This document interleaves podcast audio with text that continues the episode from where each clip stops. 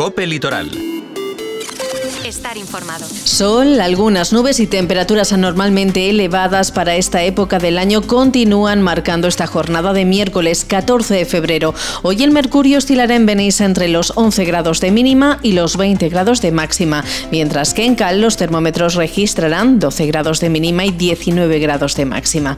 ¿Qué tal? ¿Cómo están? Saludos de Amanda Ortola. Revisamos lo que hoy es noticia en un miércoles en el que damos seguimiento al conflicto laboral derivado del cierre de la planta de Bimbo en la comarca, atendiendo a la reunión que ayer mantuvo la consellera de Industria con los representantes de los trabajadores. Les hablamos también de Benissa, que se reúne en Finlandia en el marco del proyecto Urbact 4 One Health. Miramos a Cal, donde el malestar vecinal por el cierre de servicios bancarios en el centro del casco urbano se ha trasladado al debate plenario. Les adelantamos que este sábado la Casa de Cultura de Calpa acoge la gala de homenaje mix del Hospital de la Pedrera. Y también en agenda avanzamos que la TEBAP ya ha puesto fecha para su tradicional Feria del Embutido y el producto tradicional de la Bay del Pop. Tendrá lugar en Murla el 3 de marzo. Primeras pinceladas de lo que hoy es noticia, vamos ahora con el detalle de la actualidad más cercana.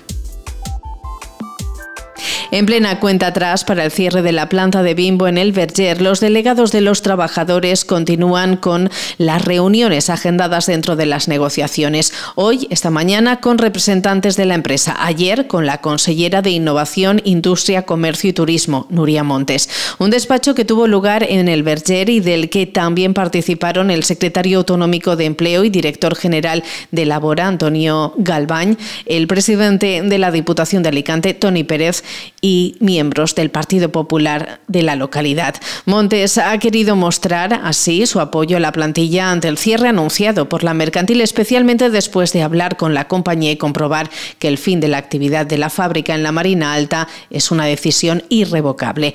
De este encuentro se obtiene el compromiso por parte de la consellera de volver a reunirse el próximo 11 de marzo con los representantes de los trabajadores. El fin, buscar soluciones de empleabilidad para las personas que que van a perder su puesto laboral. Nuria Montes. Eh, ayer además tuvimos ocasión de reunirnos con los representantes de los trabajadores y los miembros del comité de empresa, precisamente para transmitirle el trabajo que llevamos haciendo desde la Administración Valenciana, en concreto la colaboración entre la Consellería de Empleo y esta Consellería de Industria, sobre todo para eh, garantizar lo que a nosotros nos preocupa, que es el capital humano, los trabajadores. Que estos trabajadores, una vez que finalice en estos dos días que quedan del periodo de consultas el expediente para la regulación de todo el empleo de esta factoría, pues que estos trabajadores puedan recuperar su normalidad de vida profesional, laboral y su futuro a la mayor brevedad posible. Y este, además, esta dedicación se transforma en establecer ya calendario de mesas de, de información, sobre todo para permanecer en contacto. La próxima tendrá lugar el día 11 de marzo por la tarde. Entramos en la crónica municipal mirando a Benissa, donde representantes del ayuntamiento se reúnen en Finlandia con expertos internacionales para trabajar su estrategia de salud y sostenibilidad ambiental. Como explica el concejal de proyectos europeos, Jorge Bars, Benissa asiste esta semana al encuentro internacional sobre sostenibilidad ambiental y salud que se celebra en Finlandia, una convocatoria internacional enmarcada dentro del proyecto Urbact 4 One Health, financiado por el Fondo Europeo de Desarrollo Regional. Entre las diferentes actividades previstas para estos días, eh, los participantes podrán analizar las, eh, los planes estratégicos de la ciudad finlandesa, que fue capital verde de Europa en el año 2021, y sus innovadores proyectos en materia de educación ambiental, deportes en la naturaleza y transición ecológica. Además, destaca Ibars, Benissa está presente y participa activamente en la conferencia internacional People and Planet 2024 Todas estas experiencias forman parte del proceso de cooperación y aprendizaje del programa europeo URBACT, que apoyará hasta finales del año 2025 la definición y mejora de las políticas ambientales y de salud que piensa llevar a cabo el municipio de Benissa. Escuchamos a Jorge Bars. Pues esta semana Benissa continúa en el proyecto URBAC, continúa en Europa, molt activa. De fet, estem representats en Finlàndia, en l'Haiti, en el municipi que també forma part del One Health for Cities, que estem molt contents de, de continuar en aquest projecte, de continuar representats. Esta setmana estem defendent pues, la nostra postura frente a lo que és el, les reunions del projecte europeu i la veritat que molt contents de poder participar al mateix temps ja s'han començat a treballar en els grups, estem representats per un company. Aquesta setmana s'ha organitzat en Finlàndia perquè, a més, és la conferència internacional de People and Planet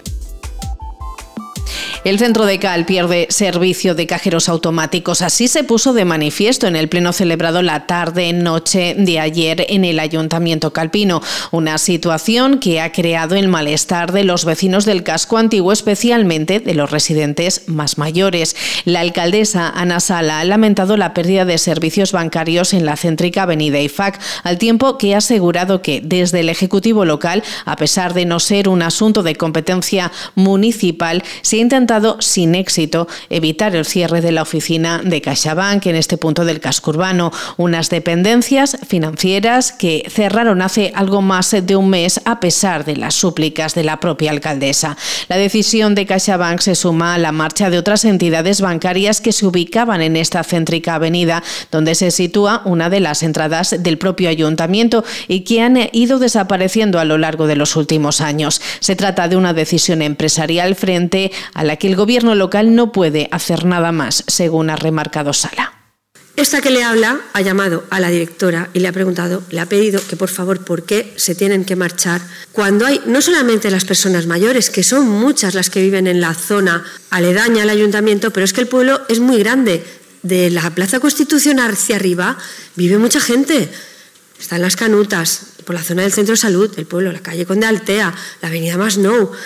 Es que ni siquiera han dejado un cajero, ni siquiera nos han dejado un cajero ahí. En ese momento representaba un interés que es que mantuvieran la oficina para la cantidad de personas que necesitan ir y que les atiendan personalmente. Hay gente que no sabe usar el cajero, necesita que les atiendan personalmente.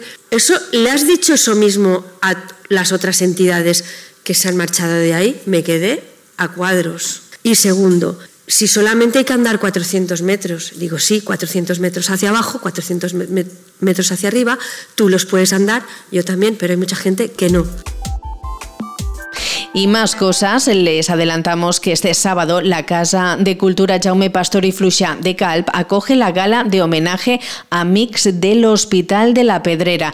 Esta es la décima segunda edición de una convocatoria itinerante que este año hace parada en la ciudad del Peñón, con el fin de agradecer la colaboración desinteresada y altruista de personas, grupos y asociaciones que durante el 2023 han colaborado en la atención a los pacientes y sus cuidadores. Durante el acto que contará con la presencia de la alcaldesa del municipio anfitrión, Ana Sala, el director del Hospital de la Pedrera, Jaume Morera, y la directora territorial de Sanidad de Alicante, Begoña Comendador, se hará entrega de los habituales reconocimientos. Como novedad este año, se reconocerá también la labor a empresas que han colaborado en la ayuda a la investigación y la formación. Así lo ha explicado el propio director del hospital. Pues l'objectiu, com ja hem comentat altres vegades, és reconèixer públicament el, la l'ajuda desinteressada i altruista de moltes persones, bé a títol propi, bé a través de voluntariat o bé a través d'organitzacions que ens amenitzen les vespreses caps de setmana o donacions, etc,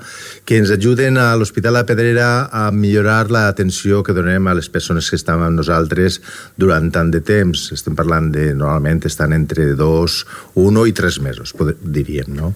Entonces, bueno, és molt d'agrair que aquestes persones s'acosten pues, a l'hospital per a, per a ayudarnos ¿no? y que, que el seu temps siga més lleuger. La actualidad también tiene un nombre propio, el de Lenin Busquets, chef del restaurante Avis, ubicado en el Gran Hotel Solimar de Cal, que ha sido reconocido por la Academia de Gastronomía de la Comunidad Valenciana con el premio a Mejor Talento Emergente de 2023. Con esta distinción se premia el talento de este joven chef que ha convertido el restaurante Avis en uno de los mejores de la Comunidad Valenciana. Unos galardones que han sido entregados esta semana y que también también han puesto en valor el trabajo de Carolina Álvarez, jefa de cocina del Quique da Costa Restaurante en la capital comarcal endenia y de alta cocina a cocina tradicional, de producto kilómetro cero, para avanzar que la TEBAB, la Asociación Turístico Empresarial de la Bay del Pop, ha avanzado que el próximo 3 de marzo, domingo, tendrá lugar su tradicional Feria del Embutido y el Producto Tradicional. Muy buenas tardes.